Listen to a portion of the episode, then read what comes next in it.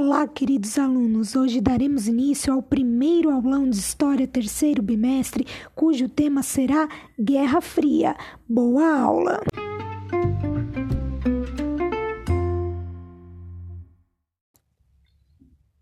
A chamada Guerra Fria ocorreu a partir do fim da Segunda Guerra Mundial em 1945 e durou até 1991 com o fim da União Soviética no século XX.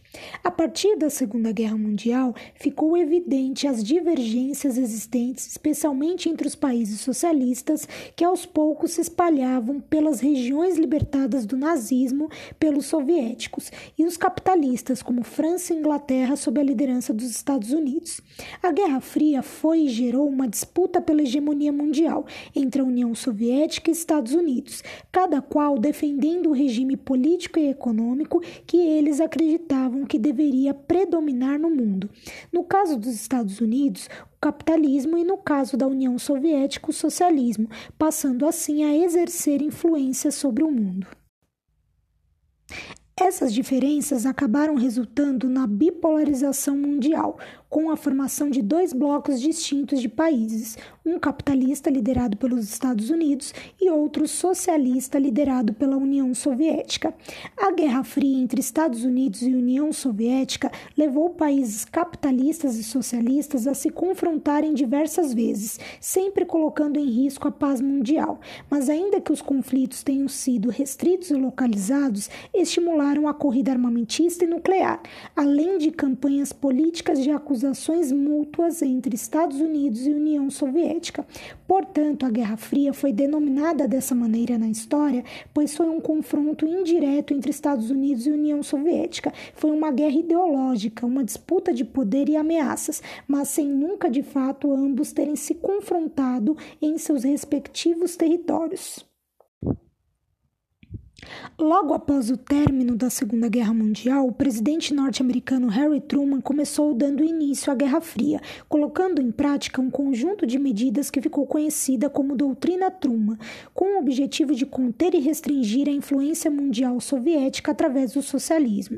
Mas, para conseguir executar essa ação de fato, ele contou com a ajuda do secretário de Estado norte-americano George Marshall, que criou um plano de ação complementar à Doutrina Truman, que ficou conhecido como Plano Marshall. O plano tinha como principal objetivo a reconstrução e recuperação econômica da Europa, buscando firmar a hegemonia capitalista norte-americana no continente europeu. Já a União Soviética, mesmo arrasada após a Segunda Guerra Mundial, durante a Guerra Fria buscou firmar sua hegemonia nos países do leste europeu, através de uma cortina de ferro, de acordo com Churchill, primeiro-ministro britânico, incentivando a formação de regimes socialistas em alguns países na época, como na Tchecoslováquia, Hungria, Bulgária, Romênia e Alemanha Oriental. Além disso, buscou apoio também nos planos quinquenais, visando recuperar sua produtividade e para fazer frente ao Plano Marshall, criado pelos Estados Unidos, criou também alguns órgãos como o Conselho de Assistência Econômica Mútua, a chamada Comecon, que visava a colaboração, integração e planificação dos países do leste europeu.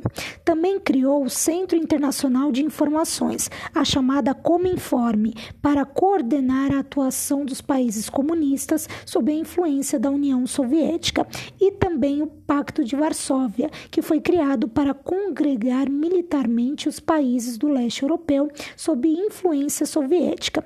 E em contrapartida, em 1949, os Estados Unidos criaram a OTAN, Organização do Tratado do Atlântico Norte, que foi um acordo entre os países da Europa Ocidental para prévia ajuda mútua entre seus membros em caso de ataque externo, fazendo frente à União Soviética. Durante a Guerra Fria, do ponto de vista estratégico-militar, as duas superpotências desenvolveram a tecnologia de foguetes e armas nucleares, cada vez mais poderosas, e criaram estruturas de informação e inteligência militares que envolviam seus aliados. A Guerra Fria foi também uma guerra pelo domínio do espaço aéreo e da tecnologia militar espacial entre Estados Unidos e União Soviética. A rivalidade entre esses países durante a Guerra Fria ultrapassou a atmosfera, chegando ao espaço sideral. Os feitos tecnológicos na corrida espacial serviam à propaganda tanto do governo soviético como dos Estados Unidos. A corrida pela tecnologia de foguetes significava uma vitória científica e também militar, mas ambas as nações se igualaram nesse aspecto com conquistas na época importantes para os dois lados. Em 1961, os soviéticos realizaram primeiro voo tripulado com o astronauta Yuri Gagarin. Oito anos depois, o astronauta norte-americano Neil Armstrong e sua tripulação chegaram à Lua. O Sputnik foi o primeiro satélite artificial da Terra, lançado ao espaço pela União Soviética em 4 de outubro de 1957. Além dessas questões, outros conflitos contribuíram para acirrar a disputa pela hegemonia mundial entre União Soviética e Estados Unidos, como a Revolução Chinesa, que ocorreu em 1949 através do líder Mao Tse-tung, que acabou por transformar a China em um país socialista, proclamando a República Popular da China, derrotando o governo nacionalista de Chiang Kai-shek, apoiado pelos Estados Unidos.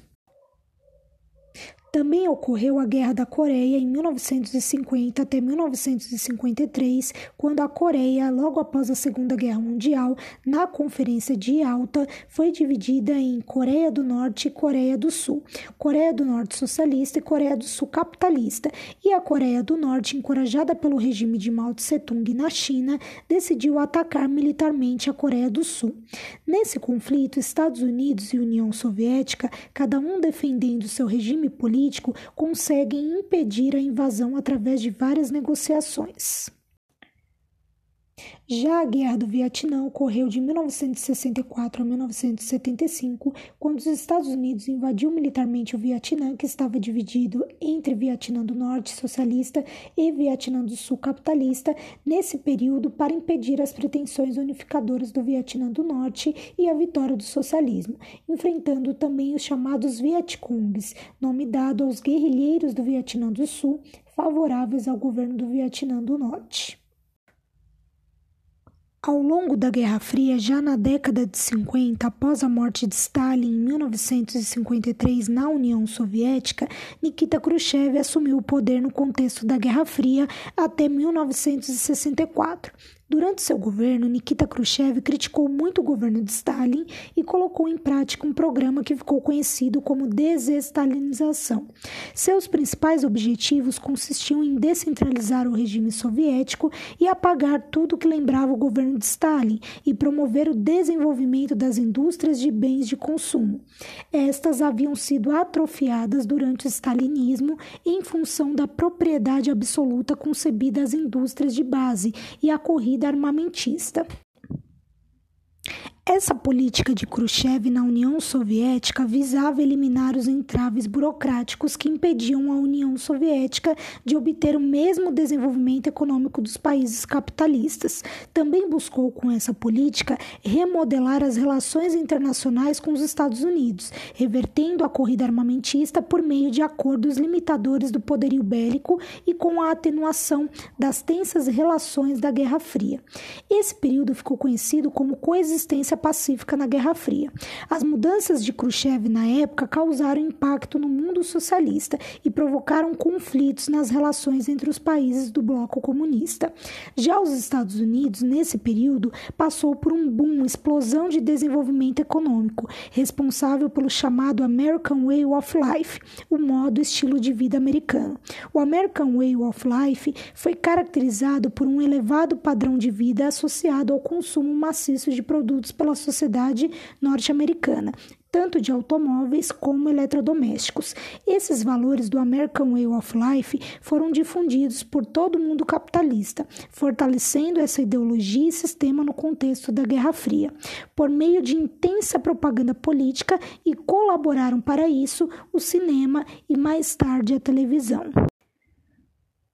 Com o agravamento das relações entre Estados Unidos e União Soviética, ou seja, entre o bloco capitalista e o bloco socialista, surgiram no Senado norte-americano, através do republicano Joseph McCarthy, principalmente defensores de práticas de patrulhamento e perseguição a comunistas e simpatizantes, que ficou conhecido como macartismo. Em meio à Guerra Fria, e que serviu também para agravar ainda mais o conflito, foi erguido em 1961 o famoso famoso Muro de Berlim, sob a alegação de evitar a entrada de sabotadores e subversivos na Alemanha Oriental. Na época, cerca de 10% da população do país socialista passou para o lado capitalista, e para evitar essa migração, os socialistas fizeram um muro que cortou a cidade de Berlim em duas partes, oriental socialista e ocidental capitalista. Separando milhares de famílias, o muro se transformou no principal símbolo da Guerra Fria. Em 1960 1963, o então presidente dos Estados Unidos, John Kennedy, foi assassinado em Dallas, sendo sucedido por Lyndon Johnson. E Nikita Khrushchev, devido aos interesses dos burocratas soviéticos, foi substituído por Leonid Brezhnev. A década de 60 da Guerra Fria foi marcada por vários movimentos sociais, protestos e mobilizações em todo o mundo. Por essas características, esse período é chamado de Anos Rebeldes.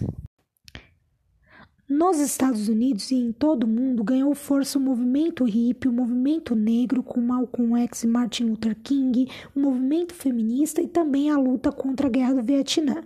Tanto que em 1969, na França, foi organizado o famoso Festival de Woodstock, que reuniu diversos artistas da música como Jimi Hendrix, Janis Joplin, Beatles, entre outros intelectuais e artistas contra a guerra, o preconceito e a violência, pregando a paz, a construção construção de um mundo mais justo e igualitário. Porém, como já vimos, a Guerra Fria perdurou até o final dos anos 80 e nos próximos conteúdos daremos continuidade a esse desfecho. Bom, queridos alunos, essa foi a nossa primeira aula sobre a Guerra Fria do terceiro bimestre para os nonos anos. Espero que tenham gostado. Bons estudos!